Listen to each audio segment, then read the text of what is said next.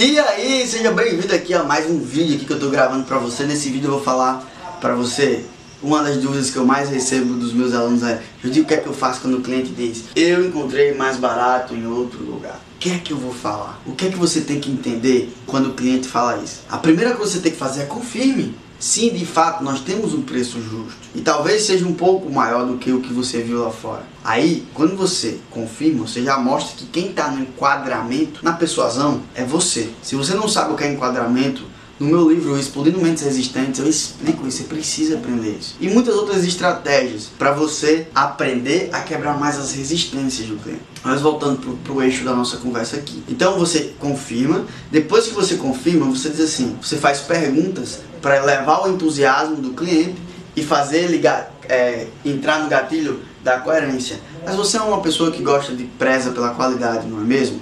Você é uma pessoa que preza também pelo pela segurança, pela garantia que eu tenho. Você é uma pessoa que sabe enxergar um produto quando ele tem mais qualidade. Até porque nós sabemos aqui que um produto mais barato, na maioria das vezes, ele não tem a mesma qualidade de um produto com um preço mais elevado, não é mesmo?